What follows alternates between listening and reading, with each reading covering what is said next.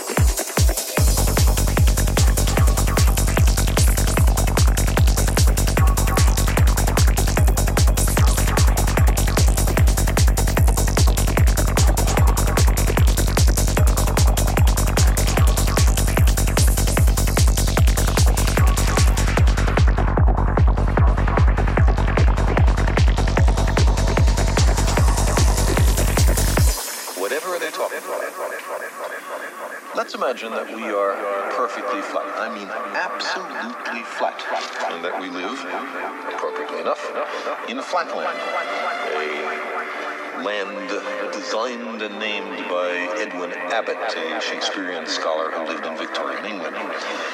Everybody in flatland is, of course, exceptionally flat. flat, flat, flat.